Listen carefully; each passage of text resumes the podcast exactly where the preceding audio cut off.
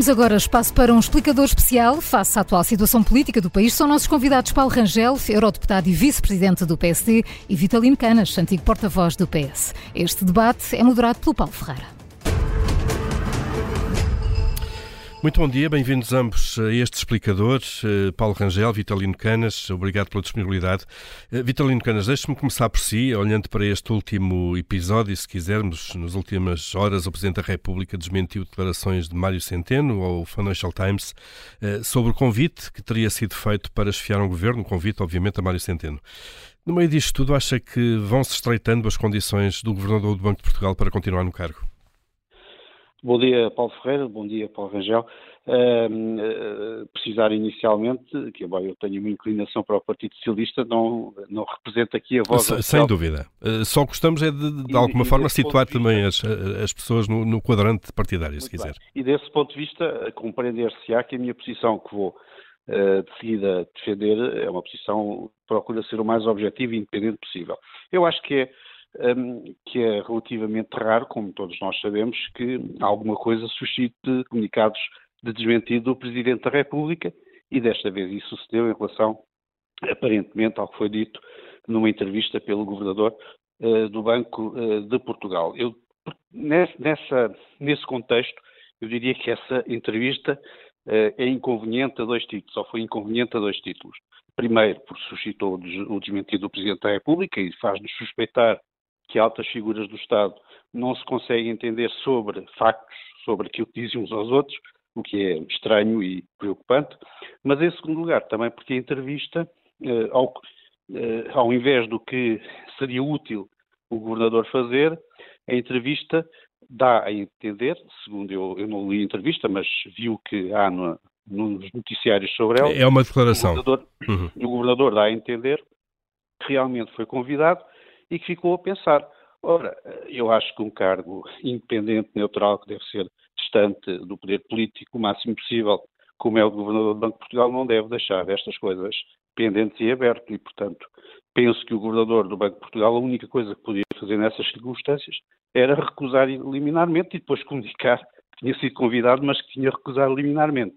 Não tendo feito, e tendo, pelo contrário, admitido que foi convidado e que ficou a pensar, não, não recusou liminarmente, eu acho que ele diminui muito a sua margem de manobra nesta altura. Muito bem. Paulo Rangel, bom dia, bem-vindo também a este explicador.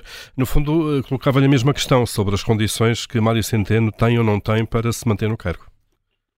Bom, eu acho que, eh, sinceramente, muito bom dia. Bom dia ao Paulo Ferreira, de Canas, a todos os nossos ouvintes. Bom, eu acho que a situação do governador uh, é realmente uh, difícil, porque já era uh, quando o primeiro-ministro revelou que o tinha convidado. Penso que o primeiro-ministro fez muito mal.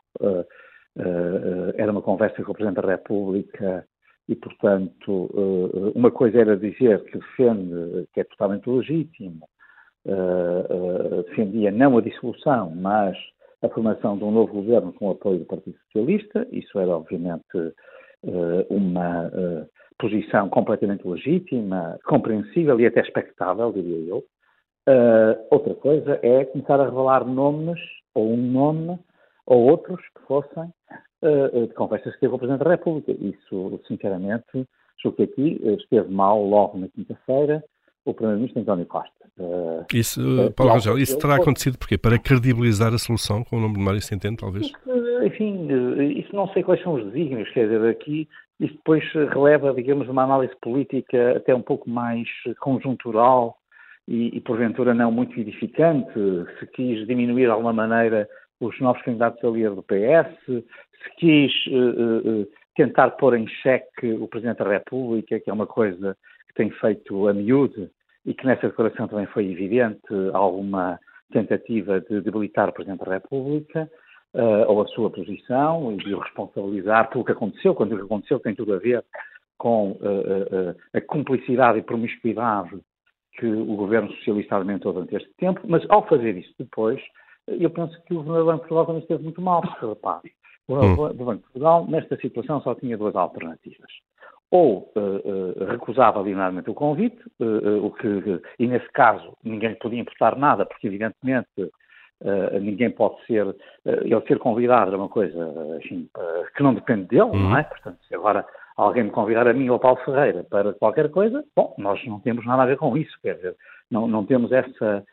e, portanto, se ele queria continuar como Governador do Banco de Portugal, evidentemente que teria que ter recusado liminarmente, a segunda hipótese era ter aceito, portanto, ter aceito. E, e aí sair, sair do cargo. Do Banco de Portugal, uhum. não é tirar consequências saindo do Banco de Portugal. Uhum. E, portanto, isto aqui, julgo do meu ponto de vista, eram as duas perspectivas. Muito grave, sinceramente, são as declarações que uh, muito graves que faz agora ao Financial Times. Portanto, já é curioso que o faça a um jornal internacional, uh, que aí não afaste sequer a ideia de que uh, recusou liminarmente e depois que cite também o próprio Presidente da República. Quer dizer, vamos cá ver.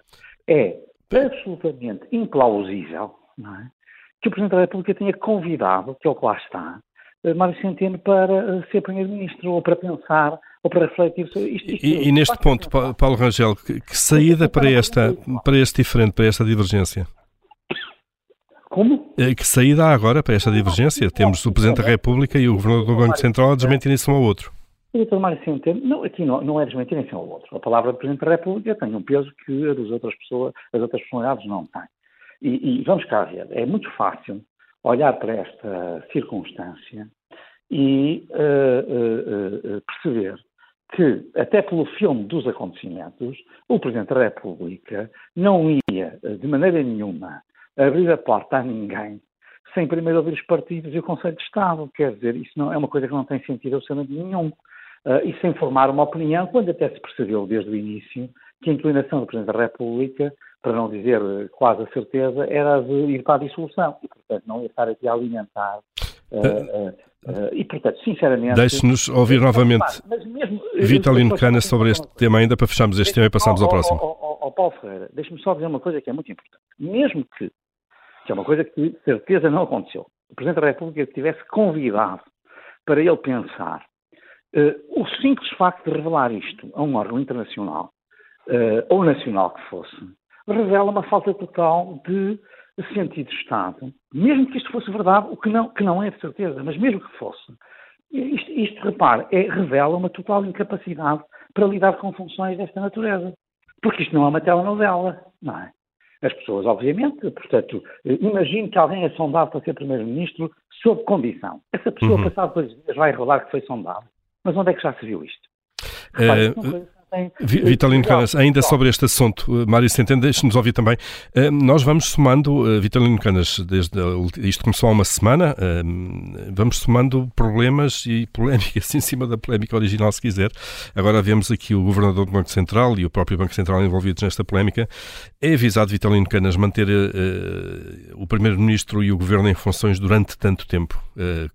No fundo, propiciando este tipo de, este tipo de, de questões e de divergências, se quiser.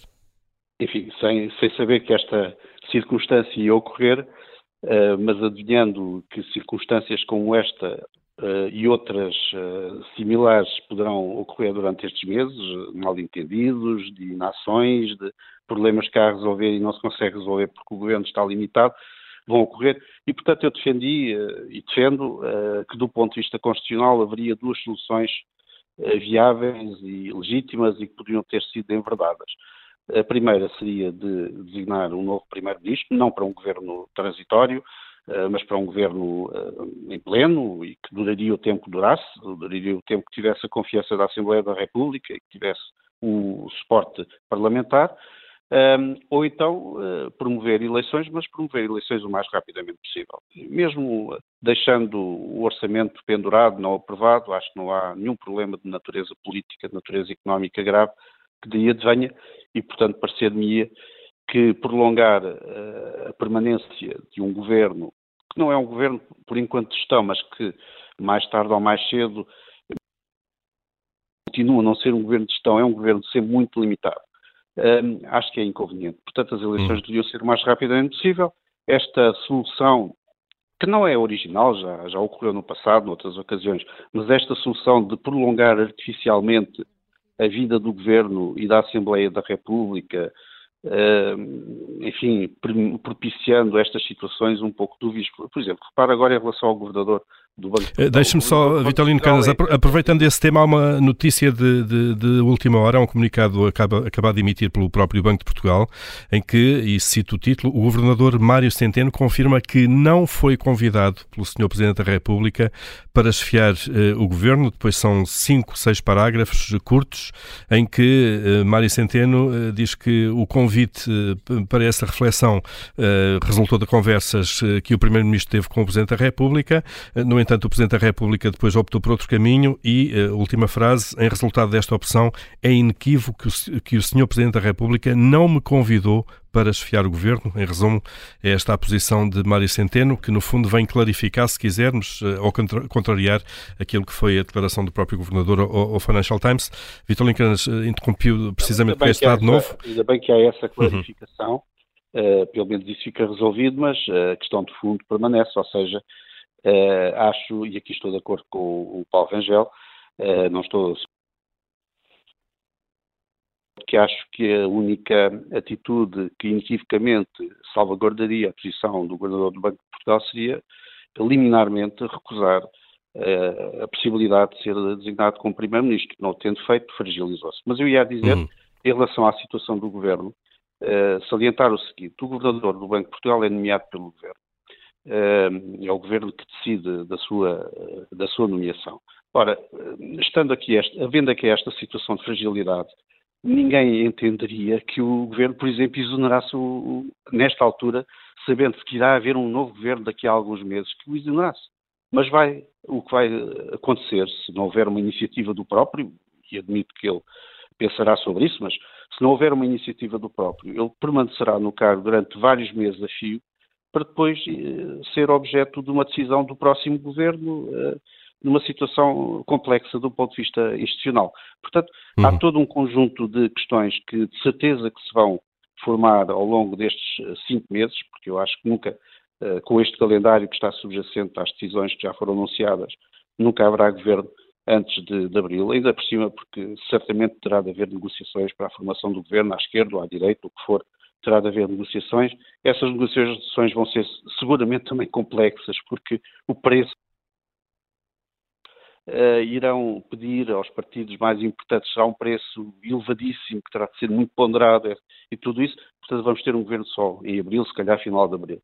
Ora, são cinco meses na vida de um país com, com toda, toda a problemática que existe. Estamos também numa situação em que a economia aparentemente está a abrandar e se calhar vai entrar em recessão. Eh, parece muito indesejável. Eu, portanto, acharia que uma daquelas duas soluções seriam soluções viáveis. Esta terceira que foi adotada é uma solução de recurso que já foi no passado eh, já foi no passado implementada, mas em circunstâncias completamente diferentes. E, e, portanto, vamos, vamos ter aqui largos meses uh, no meio destas polémicas. Paulo Rangel, ainda é possível atalhar caminho? O PSD acolheu bem a decisão do Presidente da República, eleições antecipadas, permitir a aprovação do Orçamento de Estado e um prazo longo, 10 de março, daqui a quatro meses, é data para, a realização de eleições. O que eu lhe pergunto, Paulo Rangel, é se, tendo em conta estes dias, estas polémicas, poderá ser atalhado caminho, nomeadamente o Presidente da República promover uma substituição de António Costa à frente do governo, eventualmente pela número 2 do, do, governo, Mariana Veira da Silva? Bom, sinceramente, eu acho que isso é fazer um pouco de futurologia e nós, como estamos a ver, ainda vimos agora durante a nossa conversa, os factos sucedem-se minuto a minuto e, portanto, não é, não é fácil fazer essa previsão. Há uma coisa que eu estou de acordo com o Vitalino Canas, é que embora, e, e, o PSD optou por esta postura, e do meu ponto de vista bem, que é aquilo que entendeu o Sr. Presidente da República vai aceitar e, e, e portanto, uh, uh, não, não vai fazer disso um cavalo de batalha político, justamente fazendo uma coisa que aqui nem o Primeiro-Ministro nem o Governador de Portugal fizeram, que é respeitar o Presidente da República na sua autonomia de decisão e o seu espaço, não é? Porque nenhum Presidente da República, seja ele quem for, pode surgir ao facto de vir um Primeiro-Ministro ou um Governador do Banco de Portugal que vem falar para a comunicação social sobre conversas com o Presidente da República. É preciso perceber isto. Isto não acontece em nenhum país do mundo, nem era hábito em Portugal. Eh, eh, mesmo às vezes, imagino, alguns primeiros ministros, alguns líderes da oposição tiveram eventualmente que engolir alguns sapos vivos. porque aqui nem é o caso, como disse aqui, tudo foi muito rápido e até de forma particularmente clara aquilo que iria suceder. Agora, uh, deixe-me só dizer que realmente há aqui, há aqui uma situação de ambiguidade uh, neste momento quanto ao governo, e eu aí devo dizer que isto exigia da parte do governo aquilo que nós chamamos em, em, em, em direito usando uma expressão anglo-saxónica, nós chamamos de autocontenção. O self-restraint quer dizer, se o Primeiro-Ministro não tivesse feito as declarações no Lago do Rato, se o Primeiro-Ministro não tivesse feito aquela encenação absolutamente, eu diria, uh, condenável de sábado à noite, uh, uma conversa em família às oito da noite, mais de 40 minutos, uh, uma coisa que, enfim, nem se percebe muito bem. portanto, evidentemente que esta situação é uma situação que, com a qual, assim, com as dificuldades que ela própria enfrenta, mas com um sentido de Estado e com autocontenção de todos os atores políticos e institucionais, isto de facto, que é o que tem tido o PSD, isto de facto era perfeitamente uh, ultrapassável a fragilidade desta situação. Agora, se realmente nós temos o Primeiro-Ministro acaba de falar Presidente da República e faz uma declaração tonitruante à frente da sede do seu partido. Depois faz uma declaração ao país inexplicável e com live querer condicionar o Poder Judicial, ou pelo menos contar uma história judicial, que não se percebe bem, no sábado à noite. O Governador do Banco de Portugal emite comunicados e contra-comunicados desmente a si próprio. Uh, uh, uh, quer dizer, é evidente que uma situação destas exigia Uh, uh, uh, e há, em nome do interesse nacional, uma grande contenção de todos os atores E, e não havendo essa contenção, Paulo Rangel? Não havendo essa contenção, pois eu acho que o Presidente da República terá que fazer aqui, naturalmente, a sua própria leitura. Eu julgo que ele o que procurará é trazer as coisas, isto é o que eu julgo, mas como disse, é futurologia, e sinceramente não vou sequer opinar para o Suíço, mas aquilo que procurará é pôr as coisas nos carris e procurar que aquela que foi a sua intenção inicial, que é uma intenção benigna, era de assegurar que, justamente porque estamos numa fase difícil em termos internacionais, uh, e, portanto, isso ter consequências no plano nacional, uh, económico e não só, uh, procurar que o orçamento estivesse aprovado e que o partido da oposição, o partido do governo, que precisava, tivesse tempo para se abalançar para uma nova luta eleitoral com novos protagonistas, eu julgo que, sinceramente, essas intenções são benignas hum. e são boas para a democracia. Uh, Mas podem, podem não estar a ser uh, Agora, praticadas. Os atores não estão à altura, isto põe realmente Vi... problemas ao Presidente da República. Vitalino Canas, como é que ouviu e que análise se faz da, da comunicação de sábado à noite do, do Primeiro-Ministro, em que, no fundo, explica a necessidade de atrair investimento e que os governos, este e outros, devem fazer tudo de alguma maneira, ou quase tudo, se quisermos, para atrair esse investimento. Que leitura fez? Eu, sinceramente, eu acho que a acrimónia que tenho sentido, sobretudo da parte do PST e das pessoas que falam em seu nome, eh, não me parece, eh, não me parece adequada e parece-me excessiva. O Primeiro-Ministro fez uma coisa que me parece perfeitamente natural. Primeiro, eu acho que pretendeu servir o país quando, eh, nesta comunicação, se dirigiu aos investidores internacionais e lhes disse simplesmente continuem a confiar em Portugal, continuem a investir.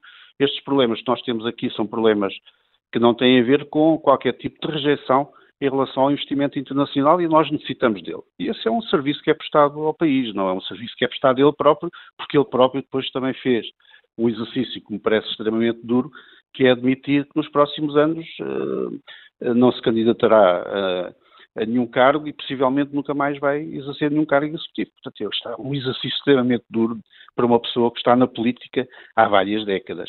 Depois, a questão de saber, eh, também tenho ouvido bem, procurou condicionar a justiça. Bom, ele é um dos visados no processo.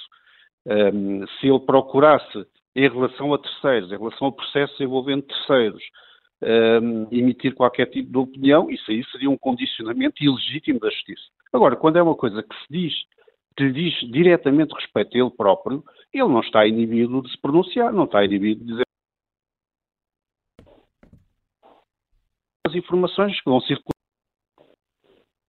subsistentes. Ainda agora tivemos o, a, a, demonstração de que, por exemplo, uma das escutas que, que, em que se dizia que ele era uh, mencionado, afinal não dizem respeito a ele próprio. Portanto, há aqui a possibilidade do Primeiro-Ministro, que é visado num processo judicial, como pessoa, se pronunciar sobre esse processo judicial. Isso não é nenhum condicionamento ilegítimo, é uma tentativa de se defender. E todos nós temos esse direito. Hum. E, e Vitorino Canas, olhando agora e quase a chegar ao fim deste explicador para aquilo que são os candidatos uh, perfilados ou que vão perfilar-se uh, para a liderança do PS, uh, tem uma preferência neste momento entre Pedro Nuno Santos, que deverá anunciar hoje a sua candidatura, e José Luís Carneiro, que já anunciou? Não, eu gostava de ver quais é que são todas as candidaturas.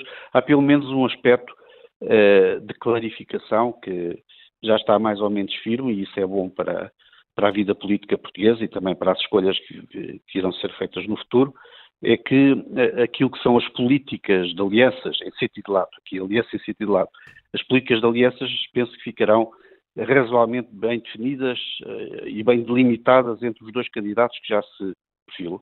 Uh, a contenda eleitoral entre o Partido Socialista tem sido vista como uma contenda entre moderados e esquerdistas. Eu não reconheço essa a existência dessas correntes dentro do Partido Socialista, o Partido Socialista Agora, existem sim divergências, e sim, isso é reconhecido e sempre aconteceu, desde o início, desde que o Partido Socialista fez uma coligação uh, pós-eleitoral com o CDS, ehm, sempre existiram divergências entre, em relação à política de alianças. Há quem entenda que o Partido Socialista deve sempre olhar mais para a esquerda, na, quando é necessário, quando não tem maioria, maioria na Assembleia da República, quando é necessário deve olhar mais para a esquerda, e há quem entenda que o Partido Socialista deve olhar mais para o, centro, o centro. direita E, e, o seu e, coração, e essa, o seu coração bate para mais para algum desses lados? E essa política, e essa política acho que está a ficar clarificada quando José Luís Carneiro vem dizer, o que me parece muito positivo para a democracia portuguesa, vem dizer que se o Partido Socialista não tiver maioria para formar governo e for necessário impedir o Chega de ir para o, para o governo ou ter uma influência decisiva no governo do PSD, que uh, está disponível para negociar isso, e também sabemos que Pedro Nuno Santos tem uma perspectiva diferente, foi uma figura importante na, na articulação da chamada geringonça, tem uma perspectiva uh, diferente. E é positivo que isso esteja clarificado. Seja clarificado. O que, não, o que não significa que seja um debate ideológico. Uh, o Partido Socialista é muito, acho eu, muito uniforme nas posições. Uhum. E, e, há um debate que vamos acompanhar nas próximas semanas. Paulo Rangel, uma frase só sobre esta questão também para o PSD, estes posicionamentos que acabam eh, de ser descritos pelo Vitalino Canas, eh, claramente diferenciados em política de alianças entre eh, dois candidatos, um deles ainda a anunciar hoje a candidatura, Pedro Nuno Santos. O PSD tem alguma preferência, se pudesse escolher? Repare, eu chamo a atenção para que o PSD não. Numa tem... frase, Paulo Rangel, por favor. Sim, não tem estados de alma. Deixe-me fazer um ponto. Até agora, a verdade é que uh, uh, Pedro Nuno Santos quer uma aliança à esquerda, mas se o PS não tiver o cenário que pôs José Luís Carneiro, não foi esse. Foi o cenário de, eventualmente, haver um governo do PSD. Uma vitória do PSD e, portanto, nesse caso, qual é a reação do PS, ou qual é a atitude, enfim, reação aqui é até uma palavra muito provocadora, portanto, qual é a atitude que o PS terá? E sobre isso Pedro Nuno Santos nunca se pronunciou, porque essa não é, porque obviamente se tiver maioria absoluta com a esquerda, uh, aí veremos o que é que faz o PS, uh, uh, em conjunto. Agora, se não tiver, como é que reage? Portanto, essa é que é a questão, ou como é que vai atuar? Essa é que é a questão, e é essa, não, essa não tem a ver necessariamente com a política de alianças, com quem é que se vão aliar tem a ver qual é a atitude que vão tomar no Parlamento perante uh, um eventual governo minoritário do PSD, por exemplo. Muito bem, essa, vamos ter... Essa é uma questão diferente das alianças que está disposto a fazer. E essa discussão vai seguramente passar pela eleição interna, antes de mais, do, do Partido Socialista. Paulo Rangel, Vitalino Canas, obrigado a ambos por terem estado nesta obrigado. manhã de segunda-feira no Explicador. Bom dia, obrigado, boa semana.